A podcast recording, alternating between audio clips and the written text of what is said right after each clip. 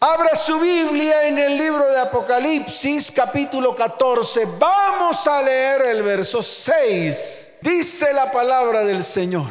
Vi volar, como dice, vi volar por en medio del cielo a otro ángel que tenía el evangelio eterno, que tenía el qué? El evangelio eterno. No cualquier evangelio. No el evangelio que se está predicando hoy. No el evangelio tibio para aliviar las heridas superficiales de la iglesia. No es ese evangelio. Es el evangelio eterno que quita la costra. ¿Qué quita? La costra. Y echa encima de la herida mertiolate para que le arda más para que reaccione, para que tome decisiones. El Evangelio que apunta directamente a la llaga y la sangra.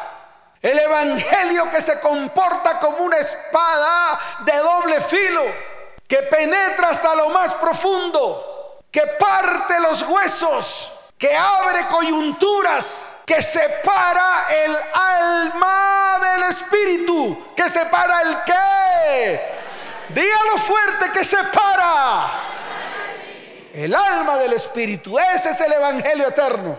No el evangelio con el cual quieren suavizar las llagas de la iglesia. No el evangelio que pretende cortar los frutos, pero dejan las raíces y vuelven a salir los frutos para que le sigan arrancando a la iglesia todo el mundo de dinero. No ese es el evangelio. Es el Evangelio que penetra hasta lo más profundo del ser. Es el Evangelio cuya palabra es capaz de transformar vidas. Dígalo fuerte que hace la palabra. Transformar vidas. Si el Evangelio que usted está recibiendo en otra forma vidas, déjeme decirle que no es el Evangelio el cual vio Juan en la isla de Patmos cuando ese ángel voló y lo dice clarito, dice que tenía el Evangelio eterno para predicarlo. ¿Para qué? Para predicarlo, no para informarlo, para predicarlo a los moradores de la tierra. ¿A quién se lo va a predicar? Incluyéndolo a usted y a mí. Y tenemos que prepararnos para recibir ese Evangelio. No el Evangelio de hoy, no el Evangelio paupérrimo, cargado de inmundicia, cargado de la mentalidad del mundo y contaminando la iglesia de Cristo con la mentalidad del mundo. Y lo dice claramente para predicarlo a los moradores de la tierra, a toda nación, a toda tribu, a toda lengua y pueblo, diciendo a gran voz, temed a Dios. ¿Qué va a decir a gran voz? Es lo que menos sentimos. Lo que me dijo el varón que vino a consejería hoy, cuando Dios lo prosperó, cuando comenzó a tener dinero en su haber, pues no le importaba a Dios. Dios le importaba cinco pesos. Se creía el Dios, se creía el mismo Dios de su vida y el mismo Dios de su hogar y el mismo Dios de su familia. ¿Y a qué lo llevó a creerse Dios? Sencillamente a destruir su vida, a destruir su hogar, y a destruir su descendencia. Y eso es lo que de una u otra manera tú y yo hemos hecho. Porque cada vez que tú introduces maldición, iniquidad, pecado, lo que estás introduciendo a tu casa, a tu hogar y a tu descendencia, es destrucción. Y yo le quiero decir algo, esto no se cura con pañitos de agua tibia. Esto no se cura con el evangelio mundano que hoy las iglesias cristianas están predicando. No se cura con eso. Y se lo digo a moco tendido. Se lo digo a grito entero para que usted lo vaya entendiendo, para que usted vaya tomando decisiones, para que usted comience a pararse firme y a tomar decisiones, primero en su vida. Porque lo primero que tiene que hacer es tomar decisiones dentro de sí, en medio de su vida, usted. Y después de tomar decisiones, usted tiene que comenzar a tomar decisiones en medio de su tierra y su tierra no es más que su hogar, su familia y su descendencia. Hoy vi a un hombre llorar, hoy vi a ese hombre llorar, hoy vi a un hombre lamentarse de todo lo que había hecho mal, hoy vi a un varón arrepentido después de haber hecho mal, porque eso es lo que hacemos. Ese es el cristianismo barato de hoy. El cristianismo barato de hoy, ¿qué hace? Pues la gracia te perdona y todas las veces que peques, pues Dios te perdona. Y yo te quiero decir a ti algo, iglesia, no es así. Lo siento por ti. Ese es un evangelio falso. El evangelio eterno, el que vio en el brazo de este ángel el apóstol Juan en la isla de Patmos, escuchó a este ángel diciendo, temed a Dios y dadle gloria porque la hora de su juicio ha llegado, y adorad a aquel que hizo el cielo y la tierra, el mar y las fuentes de las aguas. Si esto a usted no le da susto, entonces está sentado en una silla equivocada. Está sentado en una silla equivocada. Este no es el lugar para usted. Pero si usted hoy Escucha a Dios lo que te está diciendo. Si hoy escuchas su advertencia, vas a tener que tomar la decisión y elegir el camino correcto. ¿Qué vas a elegir? Y no el camino de Caín. Así de fácil. Tienes que hoy apartarte del camino de Caín porque en ese camino es en el que está la iglesia actual. Y déjeme decirle algo, Dios está comenzando a mirar la tierra para escoger el remanente de su pueblo. Y estos son los tiempos. De pronto a ti esto te suena ridículo. De la misma manera estuvieron los hombres ridiculizando a Noé cuando comenzó a hacer el arca cuando empezaron a ver las gotas caer sobre la tierra, fueron al arca para poder entrar, pero Dios mismo cerró la puerta del arca para que nadie más entrara, sino únicamente a los que Dios había mirado, para que a través de ellos viniera una nueva generación. Y eso es lo que Dios quiere. Dios quiere un pueblo que marque diferencia, un pueblo que se ponga firme y comience a hacer las cosas que Dios les ha mandado hacer. Comiencen a hacer las cosas que están escritas en este libro y que fueron escritas por Él. Y no seguir haciendo las cosas que a mí me parecen, las cosas que qué. Dígalo fuerte, las cosas que qué, que a usted le parecen. El Evangelio de Cristo no es para las personas que les parece. El Evangelio de Cristo es para comenzarlo a aplicar como fundamento de nuestra vida, de nuestra casa, de nuestro hogar y de nuestra descendencia. ¿Cuántos dicen amén? Ese es el Evangelio de Cristo. Jesús no predicó para entretener a nadie. Él no predicó para entretener a un grupo de personas o para simpatizar con ellos. Él predicó para que todos aquellos que le siguieran comenzaran a hacer las cosas que él estaba diciendo y que luego quedaron escritas en un libro sin que se le agregara ni se le quitara nada. Entonces yo no entiendo por qué hoy al Evangelio de Cristo se le añade y se le quita según lo que me interesa a mí. ¿Por qué está ocurriendo todo esto en tu vida? Simplemente porque comenzaste a hacer lo que se te dio la gana y te convertiste en un rebelde. ¿Te convertiste en quién?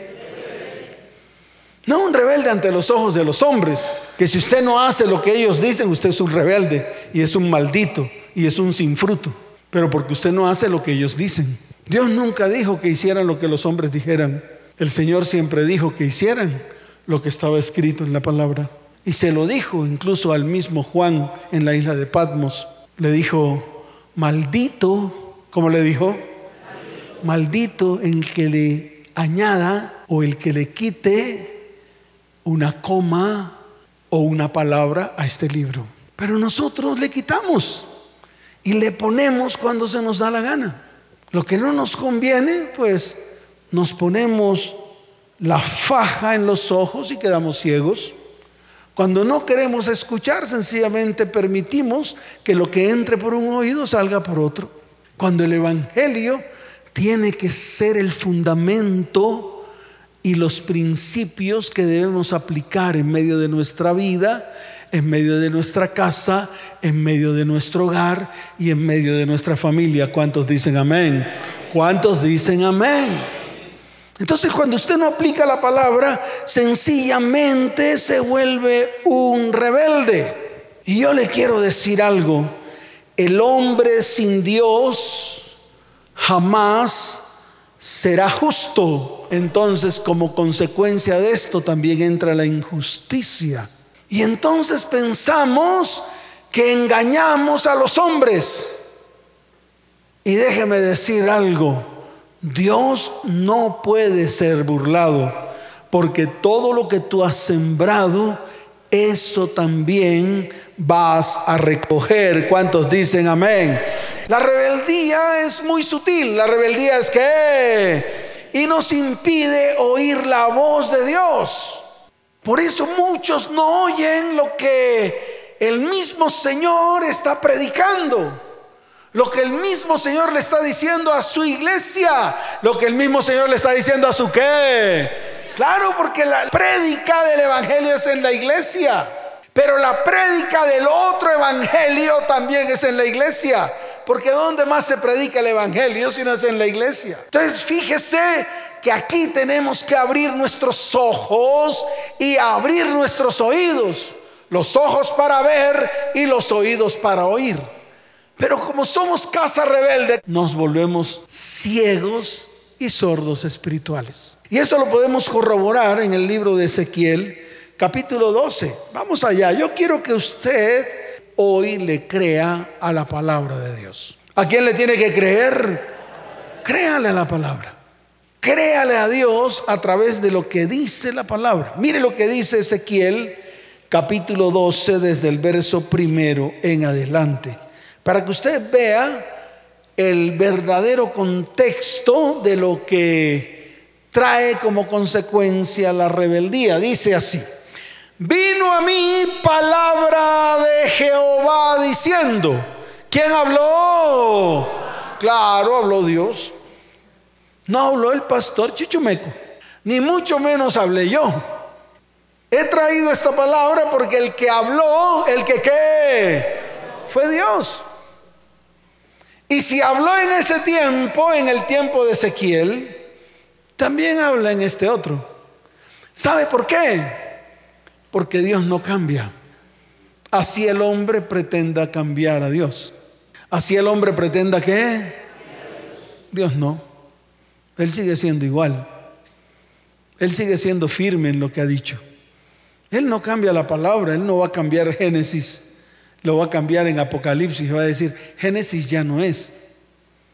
No, no, no, nosotros somos los que lo cambiamos.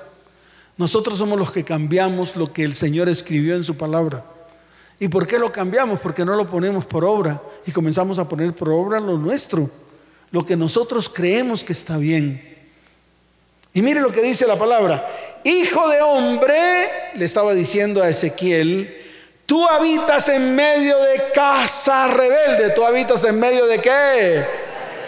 Y le dijo el por qué le decía esa casa, casa rebelde. Le dijo el por qué qué. Porque él estaba diciendo a esa casa, casa rebelde. Y mire lo que le dice. Los cuales tienen ojos para ver y no ven tienen oídos para oír y no oyen porque son casa. Y ese es el problema del pueblo de hoy. El pueblo de hoy se ha convertido en vez de un pueblo de Dios, se ha convertido en un pueblo rebelde, un pueblo que se ha levantado contra todo lo que Dios es, un pueblo que se ha levantado contra todo lo que la palabra es, Un pueblo que ha acomodado la palabra como se le da la gana. Un pueblo que hace lo que se le da la gana, porque no lo rige absolutamente nada. Una palabra llamada disque gracia. Pero yo le quiero decir algo, la gracia ni te limpia ni te perdona.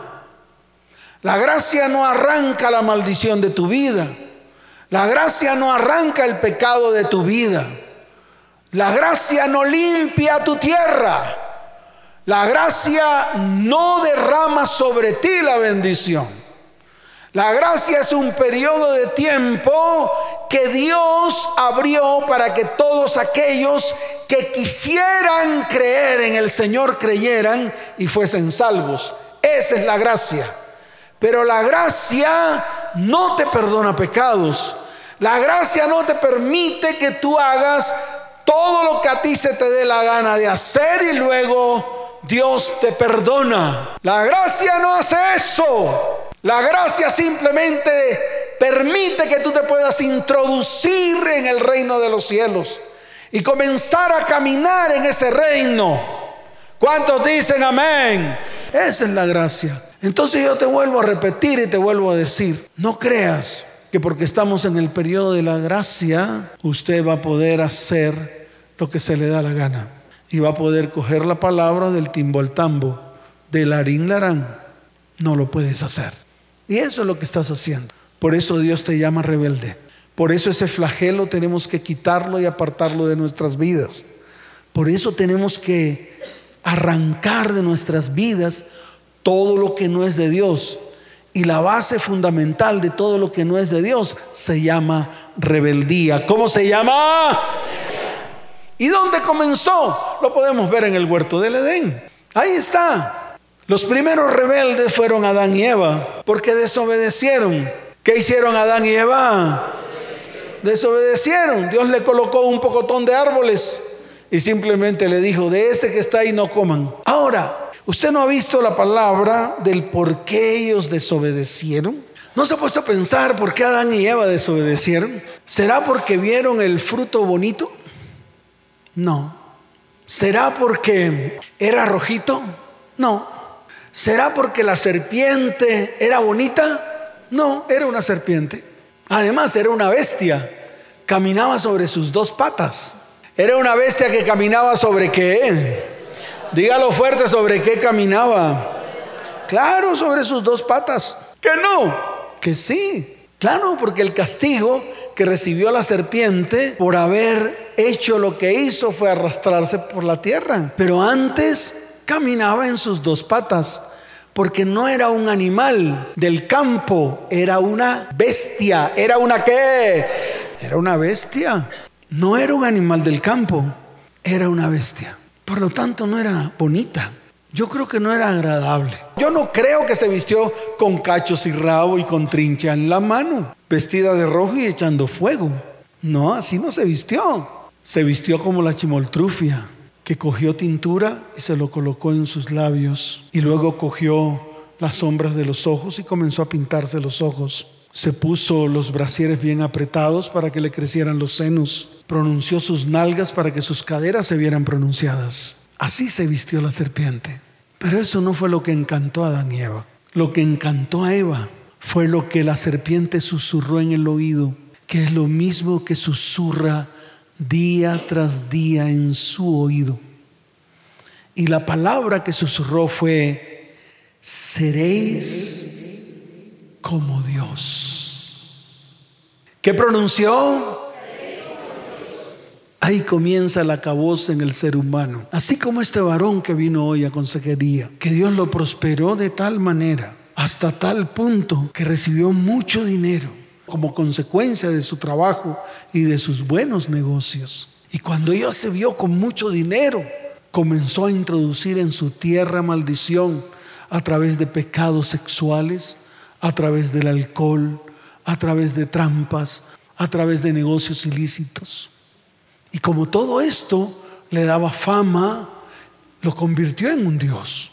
Entonces esa expresión que está en el libro de Génesis, seréis como Dios, todavía el enemigo o Satanás o el diablo, como usted lo quiera llamar, algunos ya les llaman otra cosa, porque ya quitaron todas las expresiones bíblicas, porque a muchos les da, les da pena predicar lo que dice la palabra, porque los deditos parados están en todo el frente y ellos tienen que hablar de manera cómoda para que todos se sientan bien. Yo le quiero decir algo, aquí nadie se va a sentir bien, aquí Dios no lo pone a usted a sentirse bien, aquí Dios lo pone a usted a sentirse mal y lo pone a incomodarse en esa silla. Entonces esa expresión seréis como Dios es la que sigue usando Satanás todos los días, en todo momento, en medio de su vida, en medio de su hogar, en medio de su cónyuge, en medio de sus hijos, en medio de su descendencia. Ese seréis como Dios no es más que quitar el gobierno de Dios de en medio de nuestras vidas. Cuando usted le dicen seréis como Dios, cuando usted se empoja, cuando usted cree que a través del pecado y a través de la maldad y a través de la iniquidad puede lograr muchas cosas fáciles y rápidas, es como si se volviera como Dios. En otras palabras, usted quita el gobierno de Dios de su vida. Ya su casa deja de ser gobernada por Dios. Ya su descendencia deja de ser gobernada por Dios. Así vaya a la iglesia que a usted se le dé la gana. La más bonita, la más fea, la de mejor letrero, la de mejor escenario, la de mejores viejas cantando. Así vaya donde a usted se le dé la gana. Si usted quita de su vida, su casa, su hogar y su familia el gobierno de Dios, usted se va a la hecatombe, se va a la destrucción.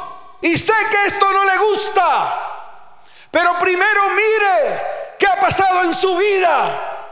Y mire que usted no ha sido capaz ni siquiera de gobernar su vida. Mucho menos va a poder ser capaz de gobernar su hogar y su descendencia. ¿Y a dónde los lleva si no es a la eterna destrucción? Y eso no es lo que está pasando hoy en día. No solamente en el mundo, sino también en las iglesias. ¿Y sabe por qué? Porque hemos sido rebeldes, permitiendo gobernarnos a nosotros mismos y sacando a Dios de nuestras vidas. ¿Qué cree usted que le costó esto a Adán y Eva? Si no fue la maldición de su tierra. Por eso Dios le dijo al hombre, maldita sea la tierra por tu causa. Y se lo dijo de otra manera, espinos y abrojos te producirá. Prácticamente que la tierra te vomita y prácticamente que todo lo que te produce la tierra son espinos y abrojos. Sequía, sequedad, esterilidad, la maldición trae muerte, la maldición trae división, separación, la maldición trae dolor, la maldición trae enfermedad. Eso es lo que trae la maldición. Y si todo esto es lo que está reinando en tu casa, si en tu casa la división impera, si en tu casa la esterilidad impera, si en tu casa la sequía impera, si en tu casa se levantan todos en contra del conocimiento de Dios, haciendo lo contrario a lo que Dios dice en su palabra, yo te quiero decir algo, tu casa se ha vuelto casa rebelde. ¿Cómo se ha vuelto tu casa? Se acabó el lío. Has permitido que entre la rebeldía y la rebeldía te aparta de Dios, como está lejos el norte del sur y como está lejos el oriente del occidente. Y eso fue lo que pasó en el huerto del Edén. Para que usted lo entienda. Eso de que creerse ser como Dios, de creer ser como Dios, revela el verdadero problema. ¿Por qué? Porque sencillamente hemos rechazado a Dios. ¿Qué hemos hecho? Claro, hemos rechazado a Dios para autogobernarnos y no somos capaces. Cuando esto ocurre, sencillamente dejamos entrar la corrupción a nuestras vidas y todo esto se multiplica como una bola de nieve. Y entonces viene la decadencia. Se establece el gobierno del hombre y se opone al gobierno de Dios. Esa es la causa de toda tu maldición. Esa es la causa de todos tus problemas. No hay otra. Mírala y verás. ¿Cuál es el problema en tu casa, en tu hogar y en tu descendencia? Los mismos que tienen todos. No hay excepción. Este varón que le ocurrió, como invirtió su dinero en iniquidad y en maldición y en maldad, Pues sencillamente vino sobre él sequía. Y él me decía, me mostraba las manos y me decía, pastor, hoy mis manos no producen nada. Hoy mis manos, ¿qué? No producen nada. Y lloraba, yo no sé si está aquí, no importa, a nadie le interesa. Pero me lo decía, extendía las manos y me decía, estas manos, pastor, que producían mucho dinero, en el cual yo tenía a mi familia muy cómoda y muy bien, la tenía firme con todo, no le faltaba nada. Hoy no produce nada. Hasta mi esposa, mi propia esposa se burlaba de mí. Ella usaba los mejores vestidos y yo los vestidos harapientos. El carro me lo quitó porque dijo, es mío. Y se fue de la casa. Y me dijo, pastor, y me duelen mis hijos. Fíjese hasta dónde llega el tentáculo de la maldición sobre una familia, sobre un hogar y sobre una descendencia. ¿Y todo por qué? Porque contaminamos todo lo que hay a nuestro alrededor. Contaminó su economía, contaminó el alma de su esposa, contaminó el alma de sus hijos. Y son hijos pequeños. Yo no estoy hablando de hijos grandes que se pueden defender solos. Estoy hablando de hijos pequeños que vieron la maldición en el interior de su hogar. Cristianos. Yo no estoy hablando de mundanos, yo estoy hablando de cristianos. Entonces si es necesario que pongamos nuestra vida en orden. Que tenemos que comenzar. Claro que hay que comenzar. Que tenemos que tomar decisiones. Claro que tenemos que tomar decisiones. Que la iglesia se tiene que poner firme para que sea una iglesia diáfana delante de los ojos de Dios. Claro que sí, eso es lo que tenemos que hacer. Que tenemos que nuevamente volvernos a Dios con todo el corazón. Eso es lo que tenemos que hacer. No tenemos que hacer ningún acto religioso. No tenemos que hacer nada religioso. Porque en eso nos convertimos en religiosos. Nos hemos vuelto babilónicos. Nos hemos vuelto qué? La mata de la religión. Y yo te quiero decir algo. Ya basta. Es suficiente. Es que es suficiente. La pregunta, ¿cuántos quieren comenzar? Levante la mano. Levante su mano. Levante su mano. Bien en alto. Yo le explicaba a alguien hoy en consejería, le decía, levantar la mano no es más que decirle al Señor, Señor, sujétame, porque solo no puedo. Es como cuando un bebé está comenzando a caminar, que en vez de caminar pasito por pasito, corre para buscar en el que está enfrente la protección. Ese es levantar nuestra mano. Cierra tus ojos y dígalo, Señor, hoy es el día en el cual quiero que se cumplan tus propósitos en medio de mi vida, en medio de mi casa, en medio de mi hogar y en medio de mi descendencia. Padre, hoy quiero tomar la decisión de apartarme de toda rebeldía, de apartarme de toda injusticia y de apartarme de todo engaño. En el nombre de Jesús. Amén. Y amén. Dele fuerte ese aplauso al Señor. Varón, mujer, hoy te invito. Familia, hoy te invito para que Dios comience un proceso de restauración, un proceso de restitución y un proceso de redención. ¿Cuántos dicen amén? Muy bien, ¿cuántos quieren ser redimidos? Muy bien. ¿Cuántos quieren ser restaurados? ¿Cuántos quieren ser restituidos? Este varón cuando se fue, que ya terminó la consejería, me dijo, pastor, estoy esperando el tiempo de mi restitución. Y yo le dije, espéralo porque muy pronto vendrá. El día que menos piense, viene tu restitución, pero tienes que estar firme. ¿Cómo tiene que estar? Tienes que estar firme. Haz barbecho. Haz que. Y revisa tu tierra y comienza a quitarle todos los espinos y abrojos que en ella hay y colócalo en la cruz. Si Dios lo dijo, Él lo va a cumplir. Si Dios no lo dijo, no va a pasar nada. ¿Cuántos dicen amén? Si nosotros continuamos con nuestra herencia de maldición, ¿con nuestra herencia de qué? Porque es una herencia. Es una herencia. Lo que ocurrió en el Edén es una herencia que nos tocó a todos nosotros.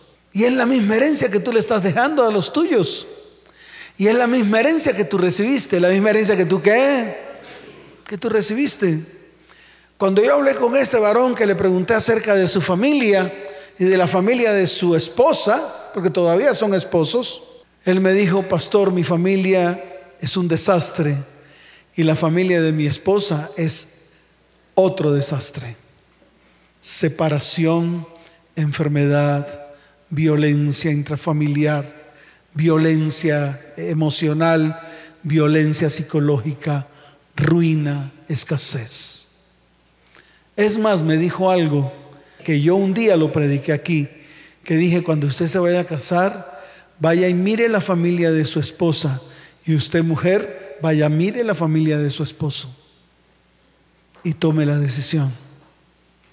Y él me dijo, pastor, de verdad.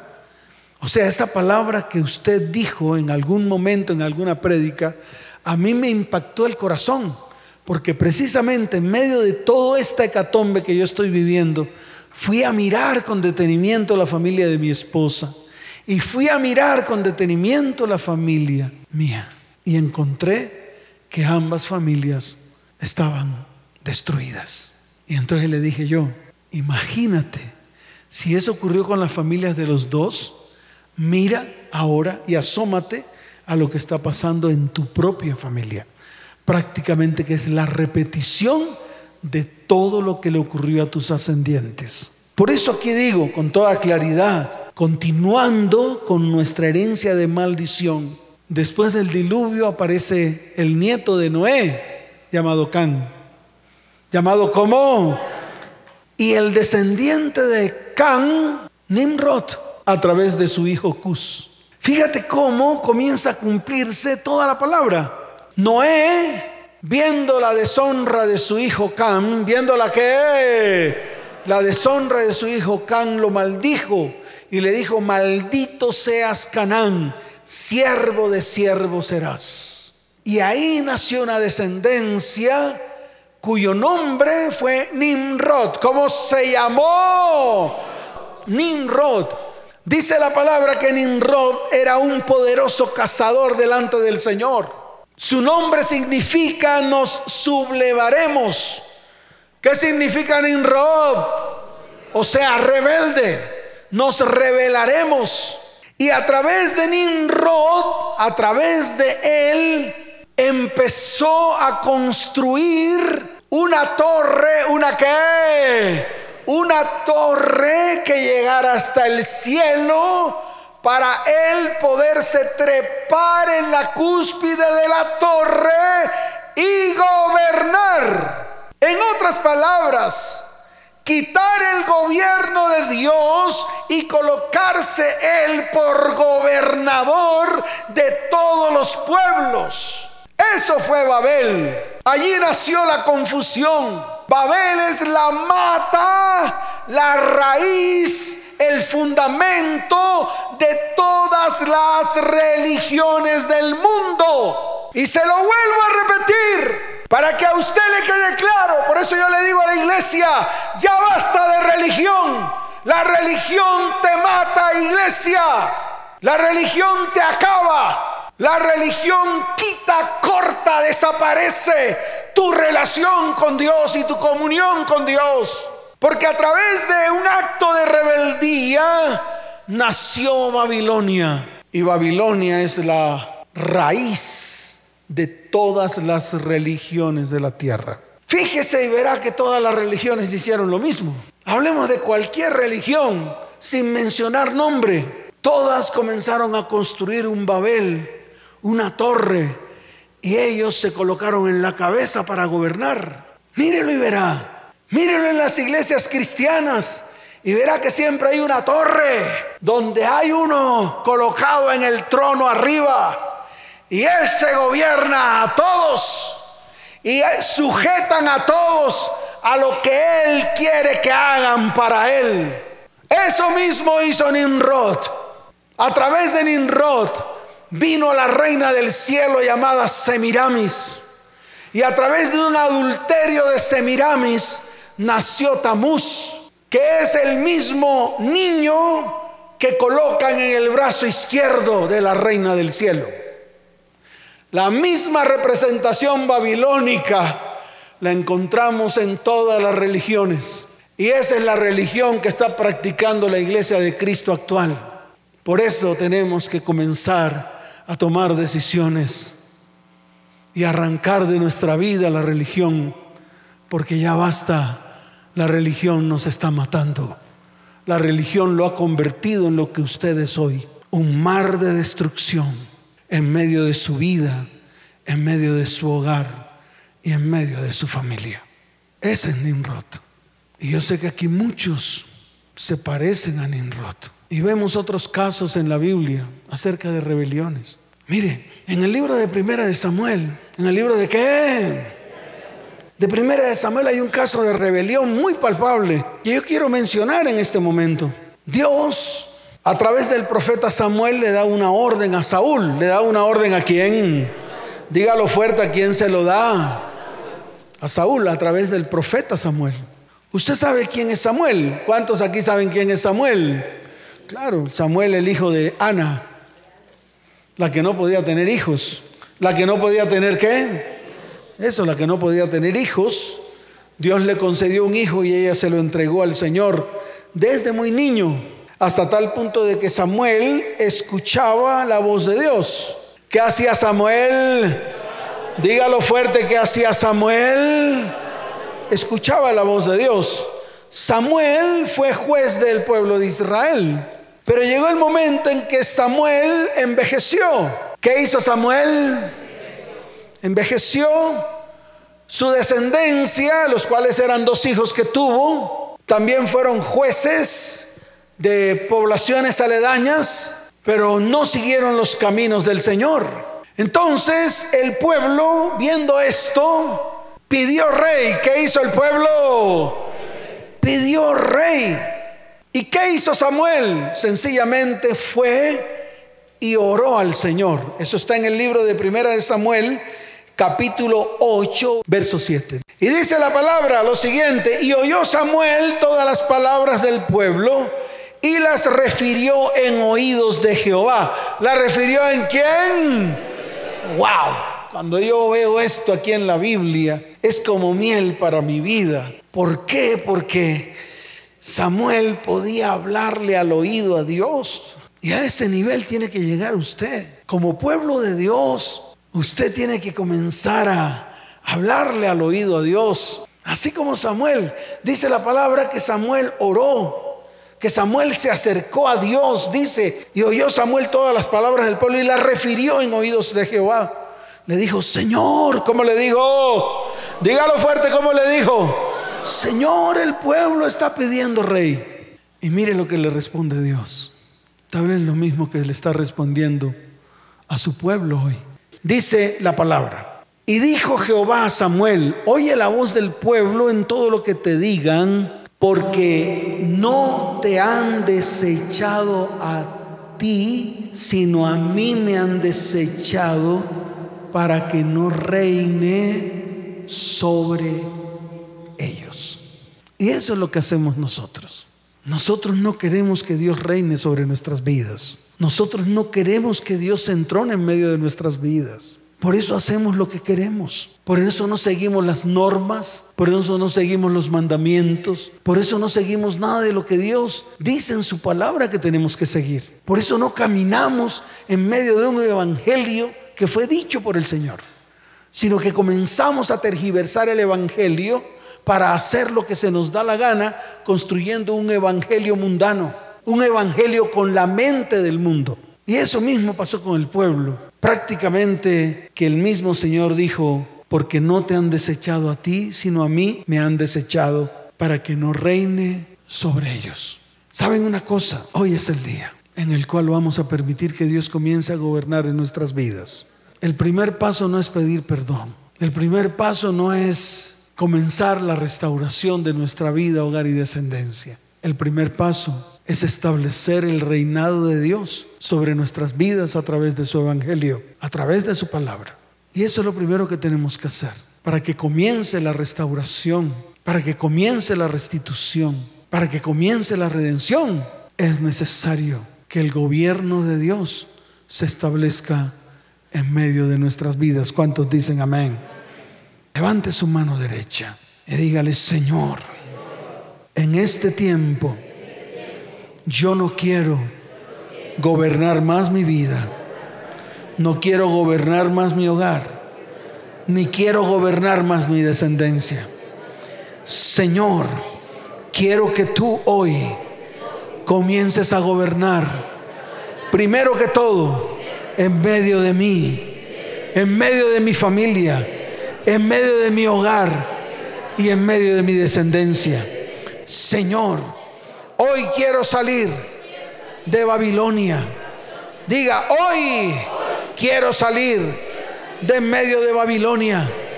Porque Babilonia implica pecado, implica rebelión delante de Dios. Hoy es el día en el cual renuncio a mi propio gobierno y hoy permito que el gobierno de Dios se establezca en medio de mi vida, en medio de mi hogar y en medio de mi familia. Hoy determino salir de Babilonia. No quiero seguir siendo partícipe de sus pecados. Diga, no quiero ser partícipe de sus pecados, ni quiero recibir parte de sus plagas. Señor, hoy salgo de las iglesias moribundas. Hoy salgo de las iglesias cuyos cultos están orientados a la codicia y a la prosperidad. Hoy salgo de las congregaciones tibias y sociales, quienes han perdido la gloria del Señor. Hoy salgo de los templos libres de compromiso con la santidad y cargados de pecado. Hoy salgo de las iglesias que adoran a Nimrod, a Semiramis y a Tamuz. Hoy salgo de cualquiera y toda iglesia donde no hay convicción que golpee lo más profundo de mi ser, donde no hay hambre por la santidad. Hoy salgo de las iglesias legalistas donde predican la salvación por obras. Hoy huyo de medio de Babilonia, que es la base de mi religión, la base y la raíz de toda maldición espiritual con la cual he abierto la puerta a la destrucción de mi vida, mi casa, mi hogar y mi descendencia. Hoy quiero librar mi vida, quiero librar mi casa, quiero librar mi hogar, porque no quiero perecer a causa de la maldad, porque el Señor se levanta como poderoso gigante y comenzará a dar el pago a todos los que se han rebeldizado, los que se han rebelado contra su palabra. Señor, hoy salgo de toda enseñanza que anima a la lujuria, que anima a la lascivia, que anima a la avaricia por el dinero, la fama y el éxito. Hoy salgo de todas las instituciones religiosas centradas en el humanismo que están muertas. Hoy la arranco de mi vida. Salgo de en medio de ella y salvo mi vida, mi casa, mi hogar y mi familia del ardor de la ira de Dios. Hoy salgo y abandono a los falsos profetas cuyos ojos están puestos en el oro y en la gloria. Levante su mano y dígale, Señor, póngase en pie y diga, Señor, diga, Señor, hoy me vuelvo a ti con todo mi corazón. Quiero que comiences un proceso de sanidad. Quiero que comiences un proceso de restauración.